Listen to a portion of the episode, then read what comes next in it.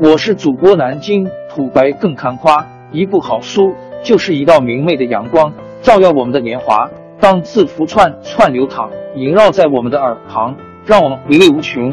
天津上元书院又和你们见面了，欢迎您的收听。在中国企业家里，最懂用人之道和管人之方的，非任正非莫属。他对管理的认知极其深刻，甚至早已超越了企业的范畴，值得我们认真品味。因为把一群聪明能干的人拧成一股绳，形成一个完善的协作机制，这本身就是一件极富挑战的事。提到华为的团队合作，很多人都会用狼来形容华为团队协作的精神。胜则举杯相庆，败则拼死相救。团队合作是华为核心价值观的重要体现。华为的团队奋斗精神是如何打造的？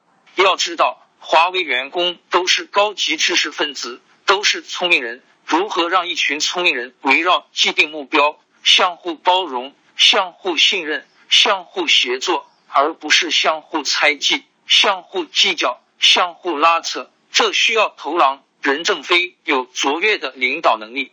这其中有什么秘诀？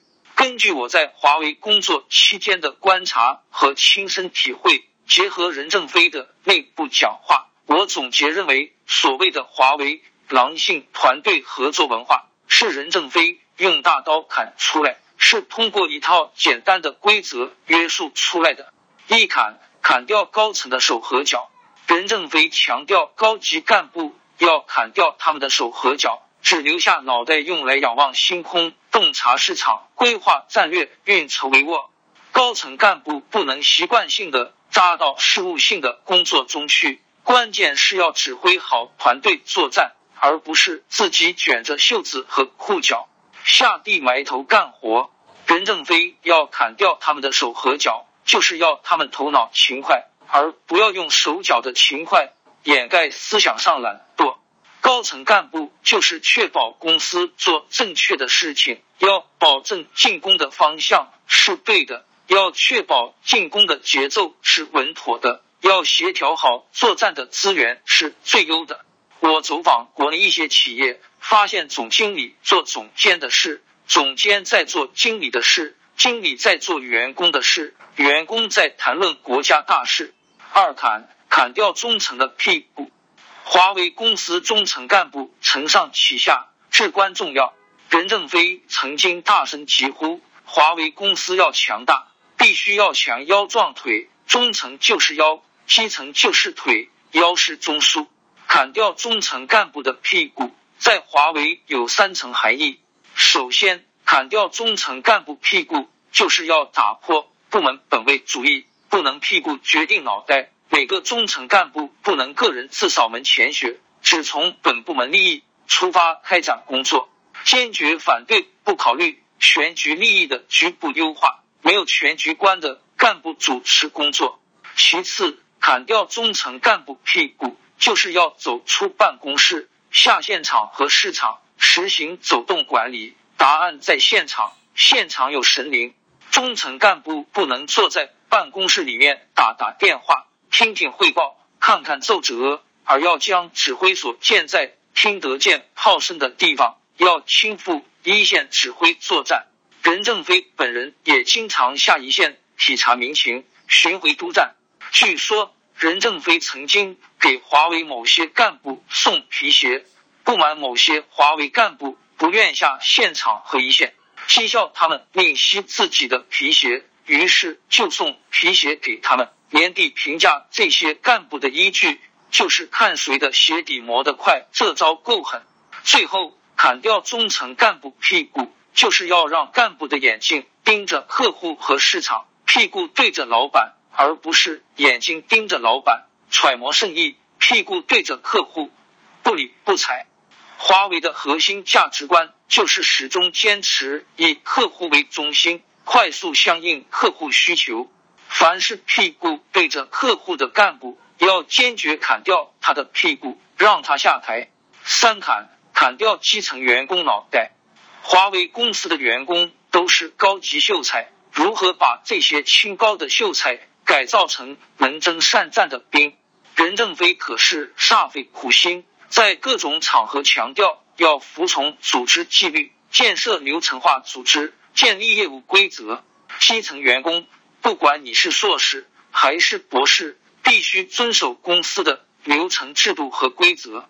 他在致新员工的一封信中明确指出，华为反对基层员工下车伊始哇啦哇啦，不了解情况就给公司写个万言书，对公司发展激昂陈词，指点江山。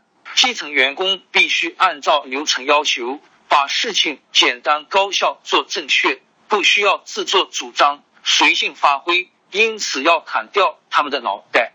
华为公司的高层干部要有决断力，中层要有理解力，基层要有执行力。唯有坚定不移的砍掉各自多余的脑和手脚，减少冲突，各谋其位，各司其职，才能形成攻无不克、战无不胜的狼性团队。四砍，砍掉一身营养过剩的赘肉。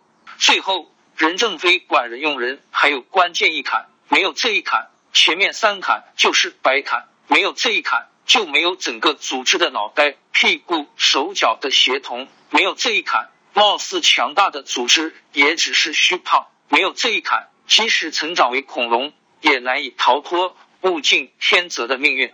这一坎是任正非管人用人的最低，也是最高要求，就是要砍掉员工的惰怠，砍掉一身营养过剩的赘肉。首先，就是要砍掉不劳而获的幻想。任正非在致新员工的信中明确指出，进入华为并不就意味着高待遇，公司是以贡献定报酬、凭责任定待遇的。对新来员工，因为没有记录，晋升较慢，为此我们十分歉意。要想取得成功，得到认可，任正非明确要求，希望您丢掉速成的幻想，学习日本人的踏踏实实，德国人的一丝不苟的敬业精神。您想提高效益待遇，只有把精力集中在一个有限的工作面上，才能熟能生巧，取得成功。华为公司旗帜鲜明的提出以奋斗者为本的核心价值观，就是要坚定不移的砍掉员工的惰怠。公司将员工区分为奋斗者和劳动者，将晋升、薪酬、奖金、配股、成长机会等利益分配。向奋斗者大幅倾斜，让奋斗者得到合理的回报。通过绩效和劳动态度的评价，实行差别考核的强制分布，将不愿意奋斗的员工逐步淘汰。其次，就是要砍掉居功自满的思想。华为公司从一个名不见经传的民营企业，发展成为如今排名一百二十九名的世界五百强企业。是华为全体员工奋斗的结果。公司硕果累累，员工钱包鼓鼓，大批员工不用为五斗米而奋斗了。躺在功劳簿上写一些的思想开始蔓延。公司以往的配股分红机制也导致坐车的人多，拉车的人少。如何持续激发小富即安的员工斗志，成为华为前进道路上最大的障碍。任正非在内部讲话时强调，我们要不断激活我们的队伍，防止伤死。我们绝不允许出现组织黑洞，这个黑洞就是堕代，不能让它吞噬了我们的光和热，吞噬了活力。任正非二零零六年更是以“天道酬勤”为题，鸿篇大论的阐述艰苦奋斗是华为文化的魂，是华为文化的主旋律，警醒华为有些干部。员工沾染了骄骄二气，开始乐道与享受生活，放松了自我要求，怕苦怕累，对工作不再兢兢业业，对待遇斤斤计较。警告某些干部，如果不能改正，应该给他们开个欢送会。任正非一方面撩动着胡萝卜，通过金牌员工奖、天道酬勤奖、蓝血时节奖、明日之星奖。煞费苦心的激励员工奋斗，另一方面又挥舞着大棒，通过市场部集体大辞职。一九九六年，员工集体辞职后竞聘上岗。二零零八年，废除工号制度，干部后备队项目，员工淘汰后再改造再学习项目等。殚精竭虑的抵挡员工惰性，最后就是砍掉封闭狭隘的理想。华为倡导艰苦奋斗的核心价值观，不仅是行为上的艰苦奋斗，更重要的是思想上的艰苦奋斗。思想上的大格局、大视野，具体讲有三层含义。其一，要有工匠精神，要时刻思考工作是否可以再改善、再优化，今天与昨天比是否有进步，与标杆公司的差距是否在缩小。时刻保持危机感，面对成绩保持清醒头脑，不骄不躁。其二，就是自我批评的精神。这也是华为核心价值观之一。华为在华为人报管理优化报公司文件和大会上，不断的公开自己的不足，披露自己的错误，勇于自我批判，丢掉面子，丢掉错误，不断进取，固步自封，拒绝批评，扭扭捏捏，终将走向失败，走向死亡。